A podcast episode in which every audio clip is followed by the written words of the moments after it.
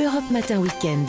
Thierry Dagiral. L'interview actu de ce dimanche matin, 7h11. Bonjour Anne Niva. Oui, bonjour. Grand reporter indépendante, envoyé spécial euh, du Point euh, pour euh, suivre, pour lequel vous avez signé un, long reportage cette semaine. Vous êtes en direct ce matin d'Ukraine, en plein cœur du Donbass, précisément pas très loin de, de Donetsk, c'est bien cela? Oui, tout à fait. Alors Anne, le, Donbass, c'est l'est de l'Ukraine, c'est collé à Mariupol où la situation reste floue, on, le dit souvent sur cette antenne. On est sur la mer d'Azov. En quoi cette région est stratégique pour euh, Vladimir Poutine? Alors, le Donbass est stratégique depuis longtemps parce que c'est justement finalement le territoire qui est au cœur de la discorde entre la Russie et l'Ukraine. Euh, il y a une guerre en fait qui se déroule déjà depuis 2014 dans ce territoire qui est une région située, comme vous venez de le dire, à l'est de, l'Ukraine. Et euh, mais en fait, la discorde remonte à beaucoup plus loin, si vous voulez. Quand on parle avec les Ukrainiens ici, comme je le fais depuis euh, trois semaines, en parcourant ce vaste pays, on se rend compte que euh, les Ukrainiens et les Russes sont certes, comme euh, l'impose la propagande russe, des peuples slaves, des peuples frères, mais en même temps, et depuis longtemps, les Ukrainiens se sentaient absolument euh, minimisés par les Russes, comme des citoyens de seconde sorte, même du temps de l'Union soviétique. Alors l'indépendance de l'Ukraine en 1991 n'a pas arrangé les choses, puisqu'évidemment elle n'était pas acceptée par euh, le Kremlin, mmh. euh, par les autorités russes. Et puis en 2014, il y a eu ces lois qui ont été votées par Kiev, par le gouvernement ukrainien, qui imposaient que dans le Donbass, on se mette maintenant à parler ukrainien seulement et non plus le russe. Mmh. C'est ça le début formel de la discorde. Mais en fait, tout le monde ici parle russe. Personne n'est empêché de parler euh, russe. Donc c'est quelque chose qui ne tient pas. Mais Poutine, le 24 février dernier, a saisi cet argument une fois de plus pour dire mmh. qu'il euh, envahissait euh, le Donbass pour pouvoir sauver les habitants contre leur gré finalement, sauver les Ukrainiens du Donbass et les ramener dans le giron russe. Mais tout ça, c'est de la propagande. Ce qui compte, c'est ce qui se passe sur le terrain. Alors, sur... le terrain, il n'y a pas beaucoup de changements depuis le 24 février ici dans le Donbass. Alors, sur le terrain, justement, Anniva, qu'est-ce que vous voyez sur place? Vous avez euh, parcouru euh, des villes euh, vidées de leurs habitants. Qui sont ceux qui sont restés? Alors, les villes sont évidemment vidées parce que les autorités ukrainiennes du Donbass, puisque je me trouve, je le répète, dans la partie ukrainienne du Donbass et non pas contrôlée par les Russes, les autorités demandent à tout le monde d'évacuer. Mais mmh. chacun évacue s'il en a envie et s'il le peut.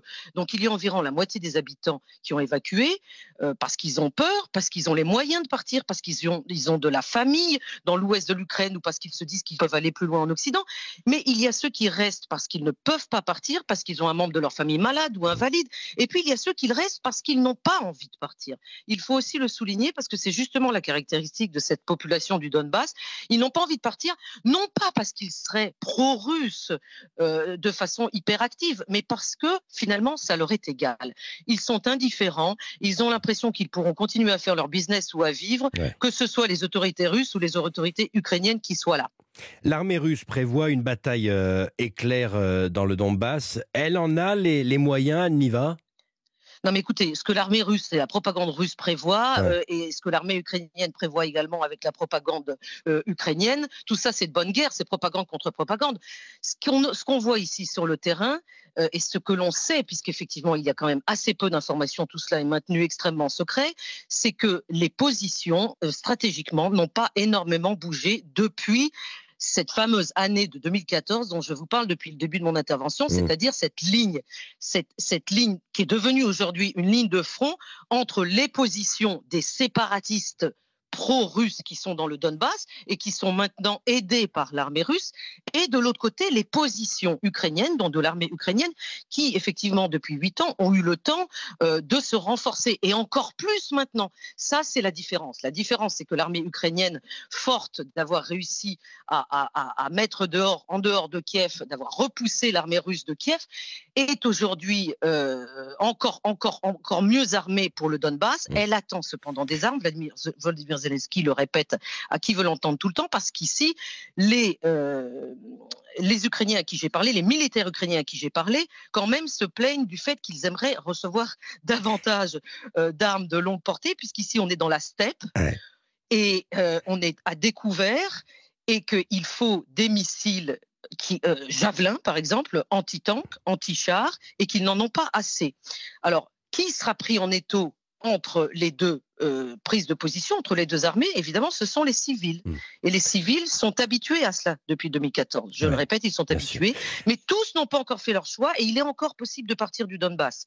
Anne va en direct depuis euh, l'Ukraine avec nous ce matin sur Europe 1. Euh, on compare souvent ce qui se passe dans le Donbass actuellement à ce qui s'est passé il y a 20 ans maintenant en Tchétchénie. Vous étiez d'ailleurs il y a 20 ans sur place en Tchétchénie. Il y a des similitudes avec ce qui se passe en ce moment?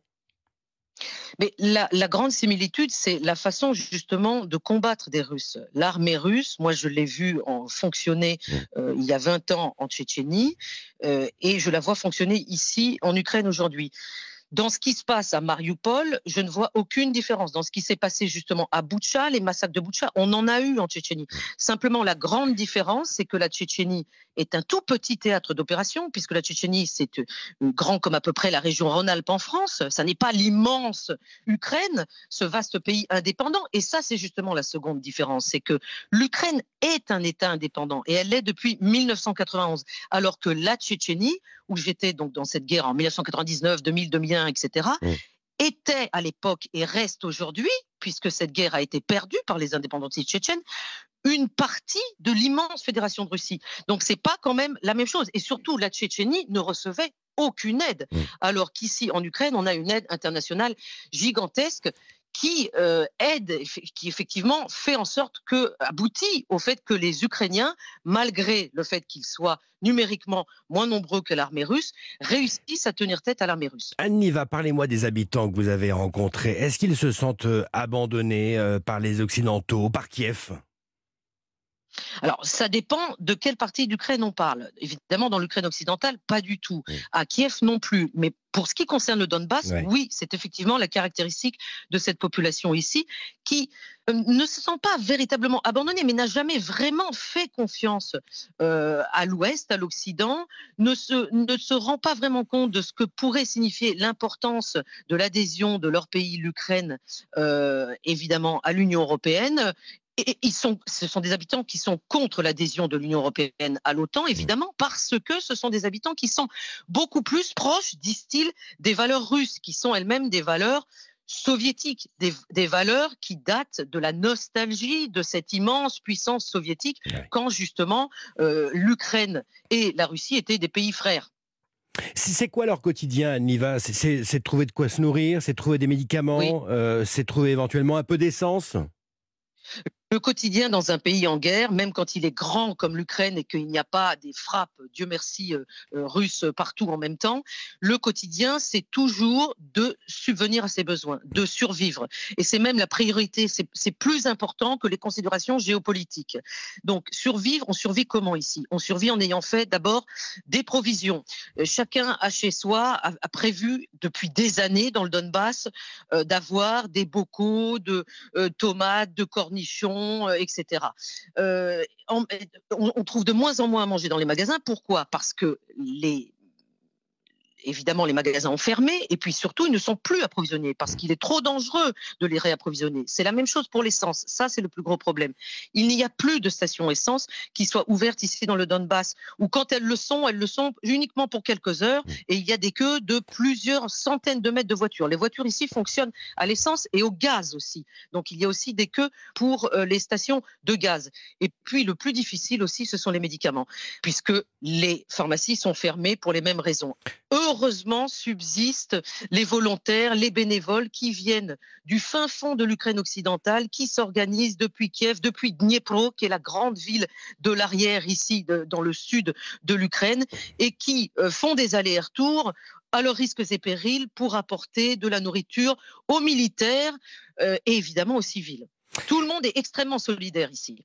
Depuis euh, l'Ukraine et le Donbass, euh, en direct ce matin sur Europe 1, la grand reporter Anne Niva. Un grand merci à vous. Anne, merci beaucoup. Merci, bonne journée merci de vote.